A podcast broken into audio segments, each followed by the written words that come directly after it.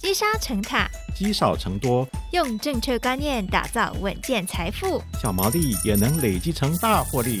欢迎收听《毛利小姐变有钱》。 Hello，大家好，欢迎收听《毛毛利利小小姐姐变变有有钱》，钱我是佩服我。是笑鱼。诶，佩服啊！像你是北漂族嘛，对对不对？上来台北工作，嗯，其实我蛮好奇，你一餐的伙食费大概都是多少？其实身为一个外食族，随便中餐大概就是接近一百。然后你到现在是夏天嘛，夏天就买个饮料啊，嗯买个比较可以消暑的东西，动辄就是一百二、一百三，甚至到一百五都有可天能。呐，一餐呢、对啊，，就随便买都可能会破百你知道以前呢、我买个鸡腿便当嘿可能也才五十 哎，哦。现在消费真的是很高通膨。哎，奇怪，我们不是只差可能三岁而已，还是两岁什么 的？哎、你真的很会讲话，后台零五 百。好，但是话说回来呢，因为大家对于通膨值是很有感啦，嗯，所以不知不觉当中，你可能日常开销像这样子，一天可能就要三四百，高一点可能就要到五百了，对，就会把你本来规划好要投资的钱，全部都会慢慢吃掉，没错，而且都是在无形之中的。就算你有记账，哎，我每一笔都有好好写下来，对，可是免不了就是账面上就是在缩水，这个现象是不会改变的。对，但是我们今天要请教专家达人来教我们怎么样聪明消费，哦解决问题。嗯，好，我觉得真的很需要，因为相信不止我这个北漂族，很多的北漂族都遇到这个问题哦。没错，所以我们在今天呢，要来邀请到跟我们分享聪明消费的达人呢，就是我们的理财作家石方老师，老师好。大家老师好好，各位听众朋友，大家好，我是石方，今天要来教大家省钱了，太好了，对，省钱很重要、来哦，帮大家把钱放进放回自己的钱包里面。是真的 你知道我今天要来之前呢，就刚好在 D 卡上面看到一个故事，就想嗯跟大家分享省钱有多重要。哦，这个女生今年三十岁，她在科技业当法务文嗯书，她月薪很高哦，八万。哦可是她前几天跟她同学吃饭，是结果她同学就无意中跟她透露说，她已经存了五十万。那这个法务呢，就突然之间崩溃，他已经三十岁了，三十岁有毫50无万存款，对。然然后这时他就上 D 卡，就开始做他人生的反省。他就把他八万到底怎么花掉的，通通贴在网络上。嗯，然后我看了之后大吃一惊，哦，难怪他的难怪钱会月光， 跑我去哪马上就了抓漏抓出来了。我跟你讲哦，那个佩服还是北漂，对，他说他爸妈还帮他买了一个小套房，这么好，哎，这么幸福的一个哦 好羡慕哦孩子，居然还有办法月光，他怎么做到的呢？他说他八万块其实是很努力的，还是乖乖交给爸爸妈妈两万五，所以其实人家还是很孝顺哈。是然后劳健保，你们不知道，其实他月薪高，劳健保扣很多，是所以他劳健保也要扣四千，嗯，而且他养了一台车，他买车每个月要还车贷一万一，哦那小套房有管理费要三千块，嗯所以他扣一扣啊，他其实只剩下三万七。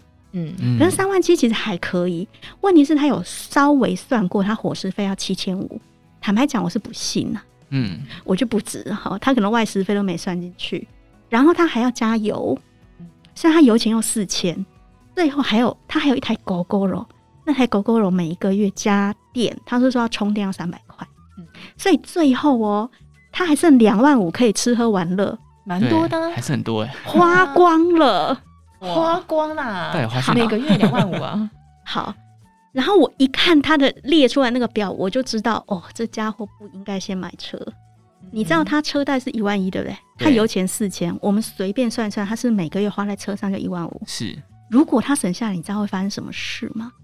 你知道一万五，如果他是去做那个定期定额，嗯，报酬率两趴就好，我们就很保守，存十年会什么结果？什么你知道结吗？果？会多出两百万， 十年哦，只十年呢？才两趴哦。好哇，那如果这一万五它是放在四趴，十年之后会变成两百二十四万哇。他同学那五十万算什么？他已经 PK 掉他了，好对不啊好？所以你说哇他的哀怨是来自什么？就是因为他买了一台车。嗯所以你看，你你们大概不知道，其实省钱是很有威力的哦。是我们都一直在讲投资，对不对对？可是我们从来没有在讲，其实省钱其实比投资更安稳哦。嗯我们常常讲说，省下来一块钱才是一块钱。对可是如果用公式来算，你股市赚八趴，月花五万，跟你股市可以一年赚十二趴，月花十万，那个数学家其实算过，这两个人他们最终累积的速度，财富的速度是一样的。嗯，所以会省其实也是一种功力，这叫守财。嗯，可是我们常常讲啊，物价这么高，老师你不要再讲了，我就省不下来。好，我今天要教你一个省钱最高原则是什么？是什么？叫无痛，无痛啊，不要消耗任何一丁点意志力，这才有办法省。嗯，那什么叫不消耗意志力的省法呢？你直接把你手机拿起来，从你手机下手就对了，因为手机是我们随身的东西。对你知道你在手机里花多少钱吗？你只要把月租费改成二九九吃到饱那一种，你去找月租费，马上可能就可以省掉几百块哦。嗯，第二个，你打开手机去查你的订阅，我跟你讲，每个人订阅现在真的是乱七八 糟 Netflix 啊，Netflix，然后还订个迪士尼家，嗯，你知道，光是重复订阅你就把它退一退，你又多几百块出来，对，这个叫无感，你本来就没在用了。然后第二个，这比较新鲜，请大家不要做几点这件事。哦，几点啊吗？嗯，这时候大家就会说不行，我要公仔，嗯请大家不要为了迷恋公仔，请以省钱为主哈。嗯所以就是要无痛，你只要有意识去做这件事就好，嗯好、不要几点哈，把那个 app 删掉。嗯，第三个，把你钱包拿出来，减信用卡。哦你知道有些人信用卡有五六张，嗯，其实我觉得信用卡是很糟的事情呢、欸你最好家里每一个人，你跟你先生就是一人一张就好。为什么？嗯其实它是有理由的。信用卡一多，你的金流就会乱，嗯对，对，金流一乱，你没有办法去理出你家到底花钱花在哪里，它的呃项目是什么。你的嗯账一乱，你就会更不容易把钱省下来。是，所以你看，三件事情这么简单，你就打开手机删一删，然后把你的点数 App 也删一删，最后把信用卡减一减，嗯，其实就可以无痛省。嗯哦，所以知道钱花到哪里去，其实是蹲马步。是，嗯，所以在前面你其实要想办法让自己的账本变得非常清楚。对嗯， OK，老师，这些东西我都省下来，可是生活必需品还是就是压垮了我。 就我的投资基金真的是缩水到已经剩下一咪咪了。那如果真的没有钱去做投资，该怎么办好，？我们今天就来讲个实际的，说中你的心里话。好，嗯就是你心里刚刚 OS 说不要再讲，我真的还是剩下就是没有剩。对啊，到底怎么办？ 那我今天今天就跟大家讲一个故事哈。你如果真的所有食衣住行，包括你还要给家里钱都没有钱，你能做什么？你可以靠的就是靠房东，房东，靠房东。你知道这是有一个我访问过一个真实的故事，她是一个护士，她在新竹台大医院当护士。那她大概二十五岁的时候来找我，她跟我说她存了一百三十八万，蛮厉害的，他怎么么有办法这么年轻啊？因为他从其实读书时候就开始存钱。嗯那最夸张的是，因为他是他是竹漂族，你是北漂嘛哈，但是新竹的房租也很贵哈。是，那他的家境其实是有一点坎坷，因为他爸其实在做铁工厂，那在年轻的时候其实去大陆经商，亏了两千万。嗯，那他很年轻呢，其实就出来就不能读书，所以他要赶快工作，结果他就拼命去加夜班。这你知道，其实护士的薪水可以很高，他们有办法月薪到超过五万。是，那他绝大部分，他每一个月一定要拿钱回家，所以他很惨，因为他们家其实也很需要他的钱，他嗯每一个月大概寄两万五回去。哦那你看他剩下的两万五，他怎么做？哈，他说他去新竹租房子，租那种室内，就是大概二十五平，可是分成四间房间的。他去住在最小那一间雅房，嗯也要五千五。哦嗯，好可是他那个五千五租下去之后，他的吃饭，他说他几乎不用花钱，因为他晚上还跑去月子中心打工，然后他说会供餐。嗯他有时候把便当收起来，第二天再吃。你说你们像阿信啊，这可以省钱省到这种程度，好。那他多有决心是出自于他的房东离开台湾。新竹其实有很多人其实会出国留学，他房东就是这一种。是，他房东离开的时候呢，这个小女孩居然跟她的房东说：“这样子啊哈、我呢帮你打理你剩下的房子，你就好好出国吧。然后你也不要管我会把你的房子租出去多少钱，我每个月固定给你两万一，好不好？”哎，这个房东省事嘛，他就答应了。就你知道这小女孩做什么事？她把剩下的三间重新换了窗帘，然后她自己拿油漆粉刷过，每一间增加两千到一千五，总共有三间，一间两千五，剩下来一千五、一千五又增加上去，他自己等于快要不用房租，嗯因为他只要上缴两万一，是，所以你看他那个五千五里面又多出五千块，就这样靠房东就多出来，这叫哦借力打力。嗯，我跟你讲，你这样 out of box，你就要去想，是除了靠房东，还可以靠什么？还可以靠自己。这是另一个故事，而且是真的。这嗯男生更惨，他是什么？他是卖车给我的人哈。我有一次去访问他，他说他为什么后来卖车，纯粹是因为他爸在他大概十四岁的时候就呃瘫痪，是嗯，因为他爸爸是货车司机，然后在一场意外里面瘫痪，瘫痪之后全家家计陷入困境，所以他很小就出来打工，他是打童工那种黑工哦，所以他会去那种呃便利商店或者是去游乐园去炸薯条，我们就很难想象这么小的孩子就开始工作，而且他一毕业就进去做建教合作，就是其实是有薪水可以领的呃读书哈、嗯然后在读的时候领薪水，马上就继续拼命打工。他兼差兼到什么程度？就可能白天他是建教合作，晚上他又再去兼差那种打铁工厂。这你难以想象，是他其实是才二十岁不到，他已经在领两份薪水，嗯而且他拼命去找高薪的工作。你知道没有学历，他后来只有高职毕业。他说没有学历要用什么方式去赚到高薪？只有当 sales。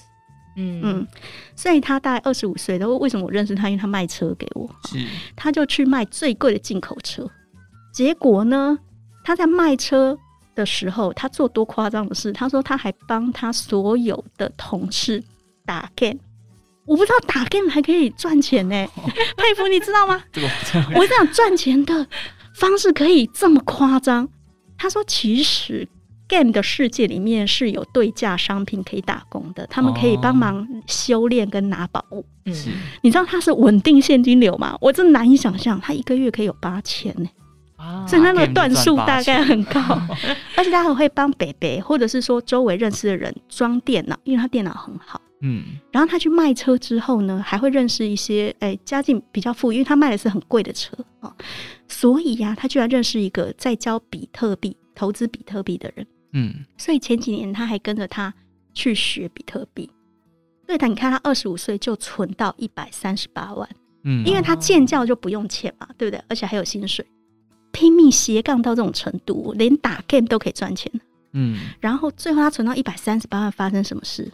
他跟他姐姐投资房地产，我们很难想象一百三十八万可以，嗯可以哦。如果很旧的老公寓是可以的哦。是他跟他姐姐合资，然后去投资一个捷运口在台中的一个老公寓，而且还马上让他租出去，租给一个外国老师，所以他同时有租金收入，然后可以他不用自己付房贷，那个外国老师会付房贷。嗯结果他说他投资那个房子四年之后，他又从这个投资里赚回了三百啊两百到三百万，那个投资很成功。嗯然后他翻身之后又用它去开店。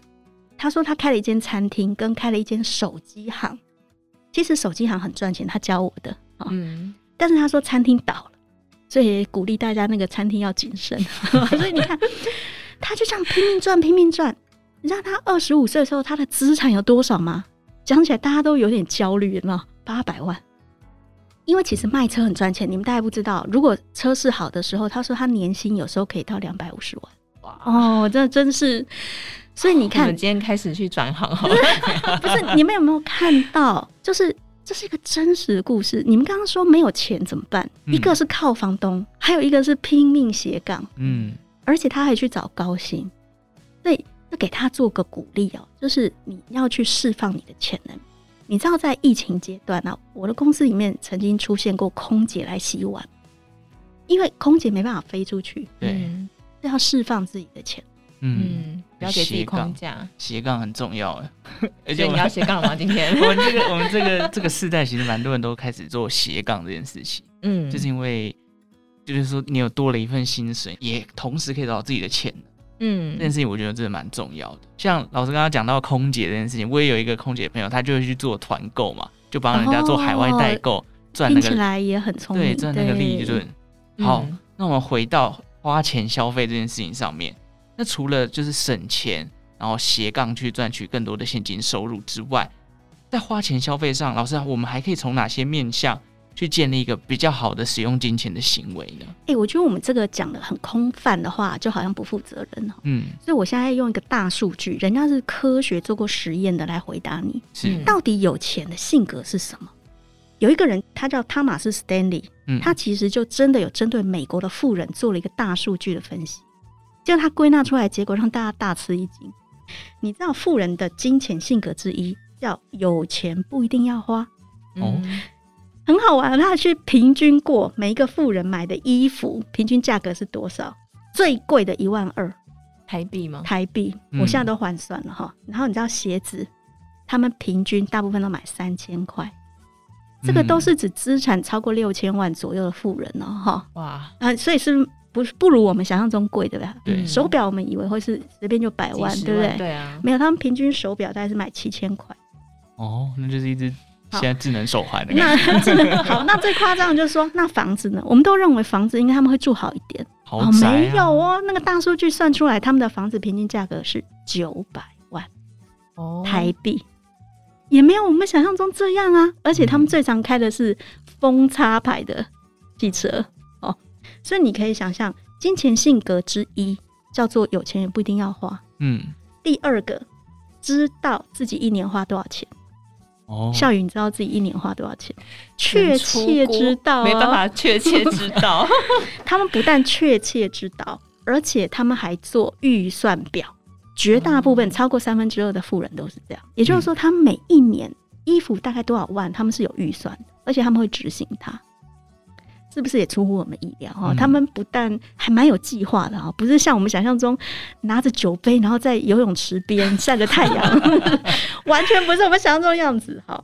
那第三个富人的性格啊，这个就很伤人了，叫做另一半很省，啊、这个太伤人 了。然后就哦说我另一半没办 法这选，个凭运气，通常哈，他们评估出来就是富人的另一半不会买很多东西堆冰箱，而且不会有很贵的嗜好，比如说是他不会有什么要买模型啊、古玩呐、嗯或者买包包的，而且不会频繁出国旅行。哦，所以其实另一半是跟富人之间其实是一个攻守的关系，就是富人是一个进攻者，嗯那他的另一半往往会是守财者，他们两个配合的要很好，他就会变一个富人。接下来我们就要讲比较伤人的话，那穷人的性格是什么？穷人的性格叫要被人看得起。哦，你知道，我曾经访问一个小男生，他有多夸张？他被诈骗了八十万，在三十岁的时候哈。那为什么他被诈骗？因为他说呢，他是网络诈骗那种，我们都觉得很老套的梗，他最后被骗了哈。嗯那他说，因为他想要买一台蓝宝坚尼。那后来我就继续深挖，我是作家，我就去问你为什么要买蓝宝坚尼？我才知道他在年轻的时候，在读书的时候他被霸凌，那他想要被人家看得起，所以他就做这个梦想，结果让他做了一个很严重，犯了一个很严重的错。所以你会看到，我们刚刚讲，你穿三千块的鞋，戴七千块的表，你大概很难想象住九百万的房子，你应该觉得他很中产吧？嗯，也没有任何奢华的气息，所以他根本不在乎别人怎么看他。是这个就是富人的气质。你知道我看完这个大数据之后，我本来今年生日想买一个包包， 立马删 掉。你知道人家不是都说台南很多产雕啊，超级有钱人、都是穿着蓝坎白托啊，拖 对，真的，哦，所以其实反而是比较重视别人怎么看待你的时候，反而会让自己就是会花变穷，花会变钱穷。花在一些好像没有真的说十分必要的状态上。哎、我跟大家讲，其实有的时候你需要的东西，往往是它背后的东西。嗯比如说，我最近我好渴望买衣服，我有一段时间，后来我就仔细去观察，其实我不是想买衣服，我其实是想要看起来很有精神。那其实我想很有精神，我应该去运动，所以我就拼了老命运动了一段时间。哦哎、我就发现我衣服不用买了，你知道吗？其实人有时候是这样，你渴望的东西其实是背后的，你要去买头等舱，是因为你想要看起来很成功，在 IG 上面拍张照片，你知道吗？ 然后你去买那种名牌鞋，是因为你想要看起来很优雅、很有能力，嗯，所以你应该换个方式去满足自己。其实你就可以把钱省下来。哦嗯，有点像是与其充实外在，不如多多修炼内 在。所以佩服有想到什么方法吗？说省这钱个啊北漂族，对哦啊，，当然就是花一些比 较朴素的外在，多充实自己的内在，比如说这精进自己的投资理财啊，或者是养成好的金钱性格，这都是还蛮重要的。嗯，但是我觉得佩服已经成功一半以上了啦。哦真的吗 对啊，真的，你有在投资哈。但是我们刚刚说，呃，有钱是另外一半是会攻守兼备嘛，两个人一起。那其实我们自己其实也是蛮需要的，自己省钱。那另外一部分，就像刚刚佩服说的，我们需要学习投资理财的知识、正确的价值观。所以现在老师会给大家什么样的建议呢？哎、我其实你还记得我一开始讲那个故事吗？他那个法务文书，他赚八万，可是他第一件事其实就是买车子。嗯，好犒赏自己，好，那所以我觉得，如果你存到钱，你永远都记得，不管你现在是三十岁还是四十岁，你尽量有钱就去累积可以赚钱的东西。好，那什么叫可以赚钱的东西？要把现金可以流进来的，不可以去买模型，然后你说它会增值，不可以去买香奈儿包包，说它会越来越贵，这不算哦，这不算吗？这不，算。为什 么？不要自我欺骗了。 你你应该要做的事情是每个月会把现金流进口袋的东西啊。我给大家举例，其实我自己买的第一样东西是房子，好，可是不是很贵的房子，它是一个头期款一百万，嗯，然后老公寓，而且我是买完之后一个礼拜马上租出去，所以我每个月其实就有现金流进来。是，那我其实中到现在为止，我理财这么多年，我都没有买我的自住房。你看，我没有，我没有买我的自住老房，师还是租房吗，啊我租房子哦， 这很新鲜对吧？啊，嗯，可是我一直在买出租房，哦就是说我手上的房子都是租给别人的，可是我自己其实是租别人的房子。嗯，这是实现了你们刚刚讲的，我们要如何规划金钱？你看我把这个守的有多紧。嗯，我一定是要让钱流进来，不可以流出去。而且我挑房子，我跟大家讲，不要讲到房子大家就焦虑或压力很大嗯。其实挑房子是有公式的，它的算法就是你一整年的租金除以头期款。你不是看到一个八百万的房子觉得它很贵，而是要去看你的头期款，你真正付出去的成本其实是八百乘以二十趴，就是一百六。所以你要盯着一百六可以生出多少现金，这才是关键。嗯，所以啊，我大概算的公式都是一整年收进来租金除以我的投机款大于十趴，我就会买。嗯哦如果你有钱就可以买，因为如果大于十趴哦，你即使是它前面会有宽限期，不管有或没有，过了宽限期之后，你每个月靠房租就可以去养你的房子，嗯，你都不用再掏钱出来，它还可以一直吐钱给你花这样。嗯，所以你看，是不是要做好金钱规划？所以你看，我富妈妈们， 我有没有做的很彻底？真富的很哦妈妈彻底耶。是，所以其实老师刚刚讲到一个很重要的点，就是哎、当你有钱的时候，其实应该把钱放进会帮你生钱的东西上面。欸有些人去买车子，不要买车子，买车位也哦买可以。车哦位，租出去给别人，对，以前在中国的时候还遇过个年轻人更可爱，他去买车牌。车牌哎、哦，你不知道，在中国其实是车牌，因为他们是稀有品，尤其是那种一线城市，其实它是可以租给别人的哦所以他他也可以。以生钱。嗯，赶快来想想，是没有什么东西可以租出 去的。共享的。 好，那最后想问一下老师一个问题，哦那就是面对在市场环境比较不景气的时候，因为现在投资人普遍都观望嘛，不然就是已经被套牢了。 那老师会给予投资人什么样的建议呢？哎、佩服，我问你一个问题哦，如果你玩扑克牌的时候，你拿到两张 S 两张 Q，嗯，你会加注还是会盖牌？加注吧，对呀、手上牌这么好，因为如果再拿张一张 S 或者 Q，你就 full house 了，对不我对就？葫芦了，好，就算拿到一张随便什么牌，你手上也有 two pay，也是很容易对对对赢，对不对？好，你知道熊市啊，现在在下跌的时候是长期投资者的两张 S 跟两张 Q，哦，哦，所以这时候你应该要加注，还是应该要盖 牌？加注啊，以长线投资来讲，我们真正要分享的其实是它长期盈利会分给我们的股利，以及它的增值。而你用更便宜的价格买到一个会生钱给你的东西，其实你应该是要加注的。嗯，好，你所以，但是大家这时候心里就有一个纠结哈。他说：“你不要说这么好听，那我都知道它要跌到底啊，我先卖一趟不行吗？”嗯嗯，大家心里会这样想。那我现在又要佩问佩服一个问题哦：如果你有有一个股票，你一块钱买，两块钱卖，你赚多少钱？一块钱了，啊好，那三块钱买，四块钱卖，你赚多少钱？一个是一块钱，好，七块钱再买回来，然后你八块钱再卖呢？还是一块钱，哇、你总共赚了三块，有没有很厉害？ 对啊，好像不错。你知道你干了一件很白痴的事吗？ 嗯，这只股票从一块涨到八块，哎，你只能你明明可以赚七块，你居然只赚三块，你觉得自己很厉害。好，哦这个就是为什么不先卖一趟的道理，是好因为好股票不一定回得来，而且它回去就是在股灾下跌之后，其实大部分也都会再涨回来，或者甚至涨更高。嗯，所以大家要谨慎处理，先卖一趟这件事情。嗯，这啊就是我想回答。大波段就对了。所以你知道，如果现在还在赚的股票，就应该更紧抱才对。嗯，对如不果对？它的获利什么都没有衰退，其对实啊，现在大盘不好，反而是它加码的好时机耶。嗯，没错。好 OK，所以今天老师分享了很多从存钱、省钱、斜杠到投资这几块，其实老师带来的分享非常的精彩哦。那我们也要学会怎么运用这样的方式，让自己的钱养成好的金钱性格。嗯， OK，好，我们今天非常感谢石方老师带来的分享，那也感谢大家今天的收听。对于毛利小姐有任何的想法，也欢迎留言告诉我们，或者你有特别想要关注哪些投资理财的议题，也都可以在 Apple Podcast 下面留言告诉我们哦。再次谢谢石方老师，谢谢老师谢谢拜好拜。，那我们拜拜下集再见喽，拜拜